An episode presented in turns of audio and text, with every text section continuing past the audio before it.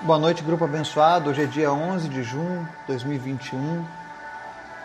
Mais um dia que o Senhor nos concedeu da sua graça, do seu amor, da sua misericórdia, da sua bondade. E nós nos reunimos mais uma noite para finalizar o nosso dia na presença do Senhor, conversando com o nosso Deus, o nosso Pai, aprendendo com Ele aquilo que precisamos para a nossa vida. Hoje nós vamos ver aqui o apóstolo Paulo falando sobre alguns exemplos acerca do poder da palavra de Deus na vida daqueles que creem. Então vai ser algo edificante para as nossas vidas. Mas antes da gente começar o nosso estudo, quero te convidar para a gente orar, lembrando que a nossa lista de, de, de pedidos de orações foi atualizada. Estamos felizes com a evolução do Laurindo. Nós cremos que Deus fará muito mais ainda na vida dele, na vida do Miguel, na vida do Gabriel e de tantos outros que nós temos clamado, de tantos outros que têm verdadeiramente buscado a Deus nesses momentos difíceis. Amém? Não esqueça de pegar a lista e orar por cada uma daquelas pessoas. Amém? Vamos orar? Obrigado, Jesus, porque tu és bom Tu és maravilhoso, tu és fiel, a tua palavra é verdadeira, a tua palavra transforma, a tua palavra nos limpa, a tua palavra nos capacita, Senhor, a cada dia para fazermos a tua vontade. Nós queremos te agradecer, Jesus, pelo dia que tivemos, por tudo aquilo que nós passamos e o Senhor nos livrou, Pai. Obrigado que se estamos ouvindo essa mensagem nesse momento, se estamos agora em conexão contigo aqui é porque o Senhor derramou da tua graça sobre as nossas vidas. Perdoa os nossos pecados, aquilo que fazemos que não te agradou, mas conserva-nos a cada dia totalmente teus. Eu quero te agradecer, Deus, por cada pessoa que nos ouve, que nos acompanha, que tem estudado a tua palavra. Espírito Santo de Deus, visita agora essas pessoas que estão conectadas ouvindo essa mensagem e manifesta, Senhor, a tua presença, trazendo cura, restauração, libertação, salvação. Em nome de Jesus, aquele que está com problemas financeiros, que o Senhor esteja agora entrando com provisão na vida dessa pessoa, restaurando suas finanças, a sua esperança, em nome de Jesus. Aqueles que estão enfermos, meu Deus, visita agora eles e vai tirando toda a enfermidade em nome de Jesus, que essas pessoas sejam curadas, seja qual for a enfermidade. Nós oramos em especial pela vida do Jackson, que o Senhor repreenda a ação dessa bactéria. Nós oramos a Deus pela vida do Miguel Tristes, clamando a Ti, Senhor, a completa restauração dele. Que todos os medicamentos sejam banidos da vida dele. Que em nome de Jesus ele seja saudável e não precise de nada além do fôlego de vida que o Senhor o dá, Pai. Te apresentamos também, Deus, aqueles que lutam contra o câncer, a Camila Silva, a Yasmin, a Valentina das Chagas, protege elas em nome de Jesus. Liberta, Deus, da ação desse câncer. Nós repreendemos agora o espírito de câncer, toda raiz de câncer desapareça em nome de Jesus. Nós oramos também, Deus, por aqueles que lutam contra a Covid-19, que o Senhor esteja fortalecendo seus pulmões, que o Senhor esteja, meu Deus, repreendendo a trombose, repreendendo problemas, Senhor, respiratórios, em nome de Jesus. Em especial te apresento a vida do Jefferson, que o Senhor venha restaurar a saúde dele, Pai, por completo. Que ele venha, meu Deus, a ficar livre dessa doença, em nome de Jesus, Pai. Age agora, Espírito Santo, na vida dele e toca com teu poder. Fortalece agora os seus pulmões, restaura a oxigenação e limpa os pulmões dele desse vírus em nome de Jesus. Oramos também pela vida do Mateus, para que o Senhor esteja curando ele da insônia, da ansiedade, de tudo aquilo, meu Deus, que tem atrapalhado a vida dele, a saúde dele. Oramos pela família da Ellen Amorim, da Marlene. Visita elas, Deus. Visita seus familiares e opera os teus milagres em nome de Jesus, restaurando essa família, Pai. Repreende, Deus, toda ação do inimigo que tenta destruir as famílias aqui representadas. Nós oramos agora, Deus, pela restauração de casamentos, pela restauração de laços que foram perdidos. Não importa qual foi o motivo, Deus tu és poderoso para resgatar e restaurar essas vidas em nome de Jesus. Te apresentamos a vida do Jonathan e pedimos a libertação da bebida e de tudo aquilo que tenta destruir a saúde e a vida dele, em nome de Jesus. Oramos pela vida do Gabriel, do Laurindo e te agradecemos, a Deus, por cada evolução que eles têm tido no Senhor, Pai. Restaura por completo, Deus, tudo aquilo que o acidente tentou tirar deles, Pai.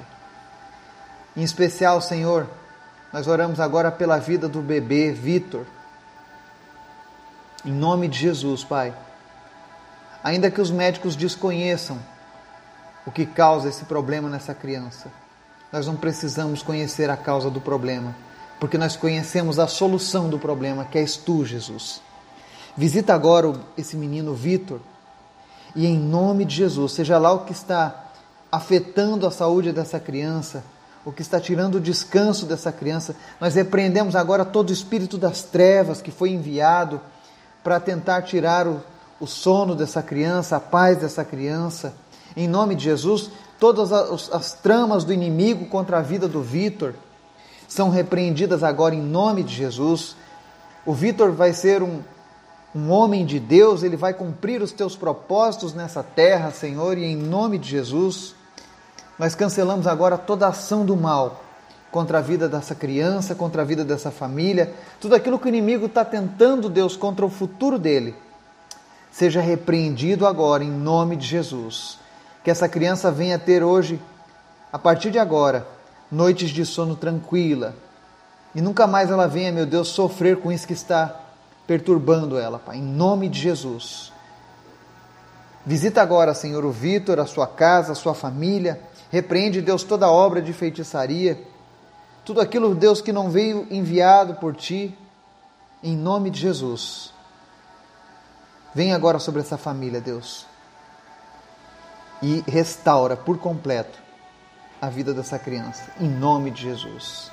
Também te pedimos, Pai, fala conosco através da tua palavra, nos ensina, nos inspira, nos edifica na tua presença, em nome de Jesus. Amém. Hoje nós vamos fazer uma leitura de um texto que está lá em 1 Tessalonicenses 2, onde o apóstolo Paulo se dirigia à igreja de Tessalônica. E ali ele animava os seus discípulos com essa palavra e os inspirava, os motivava a continuarem firmes no Evangelho. E também nós vamos aprender aqui nesse texto o que acontece quando a palavra de Deus é acolhida em todo o nosso ser. Amém? No verso 13, 1 Tessalonicenses capítulo 2, verso 13 ao 16, ele diz assim: Também agradecemos a Deus sem cessar o fato de que ao receberem de nossa parte a palavra de Deus, vocês a aceitaram não como palavra de homens, mas conforme ela verdadeiramente é como palavra de Deus, que atua com eficácia em vocês, os que creem. Porque vocês, irmãos, tornaram-se imitadores das igrejas de Deus em Cristo Jesus, que estão na Judéia. Vocês sofreram da parte dos seus próprios conterrâneos as mesmas coisas que aquelas igrejas sofreram da parte dos judeus, que mataram o Senhor Jesus e os profetas e também nos perseguiram. Eles desagradam a Deus e são hostis a todos, esforçando-se para nos impedir que falemos aos gentios e estes sejam salvos. Dessa forma, continuam acumulando seus pecados.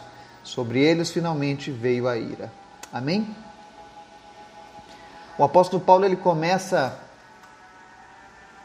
afirmando algo que fez a diferença na igreja de Tessalônica. E quando nós falamos aqui em igreja de Tessalônica, para que você possa compreender um pouco aqui como era a igreja no período do Novo Testamento, quando ele estava sendo escrito.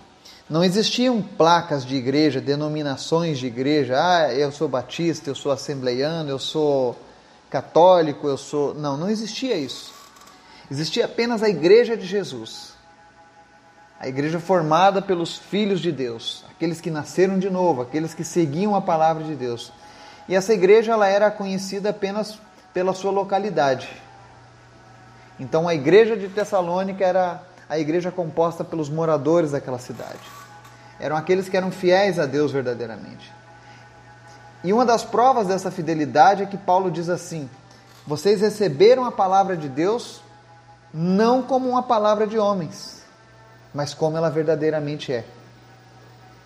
Infelizmente, quando pessoas querem desmerecer a palavra de Deus, o Evangelho, eles vêm com aquela argumentação: ah, isso aí é, uma, é palavra de homens, foi escrita por homens, isso não tem valor. E eu lembro que uma vez eu respondi para uma pessoa da área da medicina. Eu digo, então quer dizer que a Bíblia não tem valor porque foi escrita por homens? Ele disse, é isso mesmo. Eu falei, então o senhor, por gentileza, rasga o seu diploma e todo o seu conhecimento que você adquiriu é inútil. Aí como assim? Eu digo, você adquiriu através de livros escritos por homens também. Ah, mas é diferente. Eu digo, ah, porque a palavra de Deus então é diferente, não serve? Porque muitas pessoas não, não recebem essa palavra como algo de Deus. Tem pessoas que usam a Bíblia como um livro filosófico, como um livro com lindos poemas ou como uma ficção bem elaborada. E para essas pessoas, infelizmente, essa palavra nunca vai fazer a diferença que eles tanto precisam. Porque a palavra de Deus, a Bíblia, não basta apenas você ler ela, você precisa reconhecer que ela, ela vem de Deus e praticar essa palavra. E aqui Paulo está dizendo para a igreja de Tessalônica que os irmãos daquela cidade, eles aceitaram essa palavra como ela é, ou seja, como palavra de Deus. E essa palavra começou a atuar com eficácia na vida dos que creem. Às vezes nós vemos pessoas que se denominam cristãos, mas que a vida dela é uma derrota, é uma tristeza. Ela não tem testemunho de nada com Deus. E muitas vezes a raiz desse problema está na falta de intimidade com a palavra de Deus. Existem muitos cristãos que se dizem cristãos, mas que não leem a Bíblia que não reconhecem a Bíblia. Se você se diz cristão, mas você não, não gosta da Bíblia, não aceita a Bíblia como palavra inspirada por Deus, você está errado. E por conta disso você não consegue experimentar a atuação divina sobre você. Às vezes as pessoas falam: ah, por que, que acontece com Fulano e não acontece comigo? E uma das causas, eu não estou dizendo que todas as causas são essas, mas uma das causas é a incredulidade no seu coração com, acerca da palavra de Deus.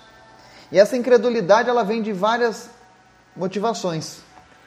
Muitas vezes as pessoas não creem na palavra de Deus porque ela está simplesmente mostrando o seu erro, mostrando que a sua conduta está errada em relação a Deus. E aí eles vêm com essa conversa da relativização, ou seja, tudo é relativo.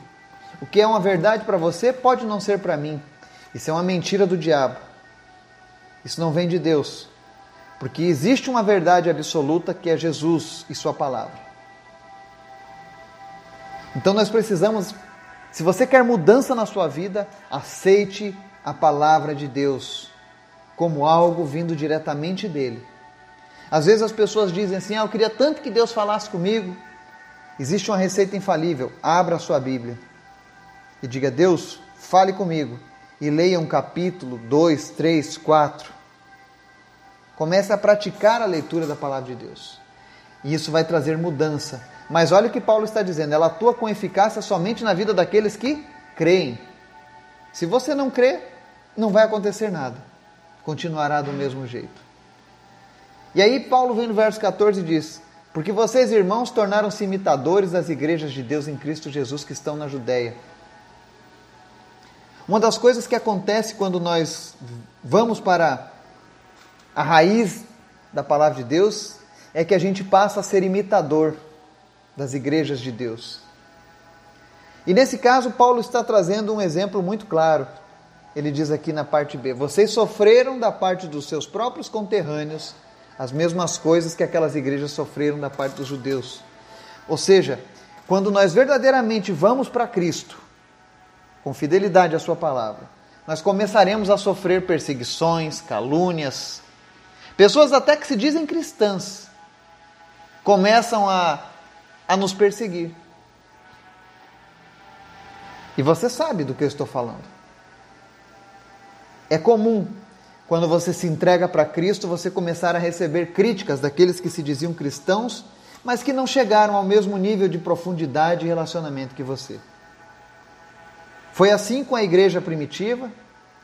Quando os primeiros judeus se converteram, as pessoas da religião judaica não aceitavam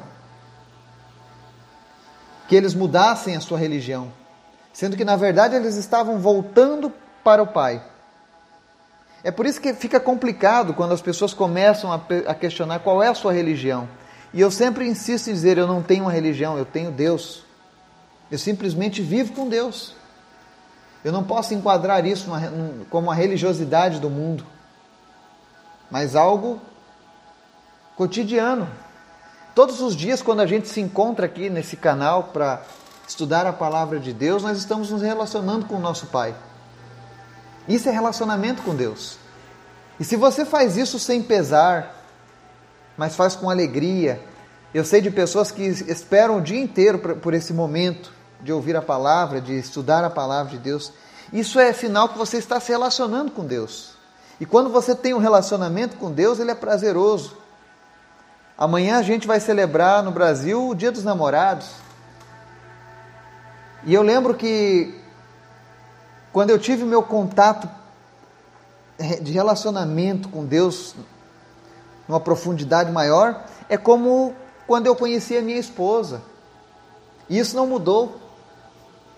Até hoje, eu quero me encontrar com Deus, eu quero falar com Deus, assim como o namorado que espera ansiosamente para reencontrar a sua namorada depois de um dia de trabalho, como o marido que anseia pela sua esposa quando ele passa um momento longe, distante dela.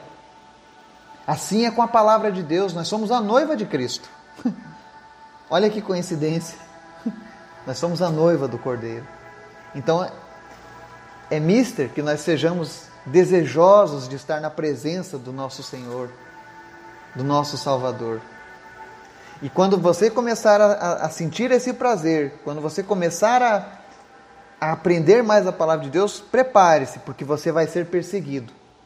Pessoas que muitas vezes dizem para você que possuem a mesma fé no mesmo Deus vão começar a te olhar diferente. Sua família vai te olhar diferente. Mas eu quero dizer para você que, que isso não seja motivo para você desistir da sua caminhada. Nesse exato momento, eu sinto da parte de Deus que tem pessoas aqui que estão com esse desejo no coração. Algumas irão romper com tradições que vêm de geração em geração em suas famílias. E elas estão perguntando a Deus: será que é isso mesmo que eu devo fazer? Mas eu quero te dizer aqui, o que está no verso 15 fala assim: olha, Paulo continuando diz: que mataram o Senhor Jesus e os seus profetas e também nos perseguiram. Ele está falando das pessoas que perseguem a igreja de Jesus. E ele fala aqui na parte B: eles desagradam a Deus e são hostis a todos, esforçando-se para nos impedir que falemos aos gentios e esses sejam salvos. Olha o que ele está dizendo. São pessoas que desagradam a Deus quando fazem isso. E a Bíblia diz que importa primeiro agradar a Deus do que aos homens. Então coloque sempre isso na sua mente. Se um dia surgir essa dúvida, e você que está com essa dúvida hoje, eu sei que tem pessoas que estão com essa dúvida hoje. Querem tomar a decisão correta, mas não querem desagradar os seus familiares. Importa primeiro agradar a Deus. Há uma passagem que diz que aquele que não deixar pai, mãe, irmão, tio, tia, filhos por amor de mim não é digno de mim. Mas Jesus disse que quando você faz essa decisão, ele te traz cem vezes mais. Então não se preocupe, o Senhor é fiel. E ele fala ainda mais para as pessoas que perseguem a palavra de Deus, que perseguem aqueles que vivem com Cristo. Que essas pessoas, na verdade, têm um interesse em impedir que falemos aos gentios, ele está dizendo aqui no verso 16, e esses sejam salvos. Dessa forma, continuam acumulando seus pecados. Esses dias nós falamos sobre a igreja perseguida. E eu peço que você ore pela igreja perseguida. Existem locais no mundo que ainda perseguem as pessoas apenas por serem cristãos. E não é perseguir apenas de caluniar, não, é de matar, tirar a vida. Assassinar famílias inteiras apenas por serem cristãos, apenas porque não renegam a Cristo, apenas porque eles acreditam que a palavra de Deus contida na Bíblia é real. E tudo isso as pessoas fazem para impedir que outros sejam salvos. E olha aqui o que está dizendo Paulo, né? Eles esforçam-se para nos impedir que falemos aos gentios. Para você entender um pouco, eu sei que quem está tendo primeiro contato com a Bíblia talvez fique meio perdido sobre o que, são os gentios. Os gentios, segundo a palavra de Deus, são todas as pessoas que não são judias. Ou seja, o brasileiro, o americano, o japonês, o, o, o indiano, todas essas pessoas, para os judeus, eram gentios. E Paulo está dizendo aqui que existem pessoas que impedem que a palavra seja pregada aos gentios, ou seja, para aqueles que estão fora do contexto do Israel, da aliança com Deus, e estes sejam salvos.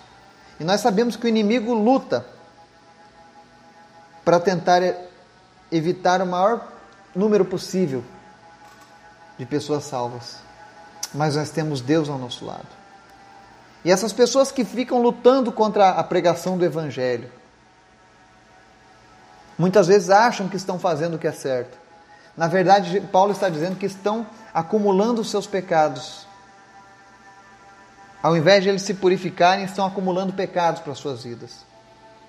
Talvez você que está nos ouvindo hoje seja uma dessas pessoas que persiga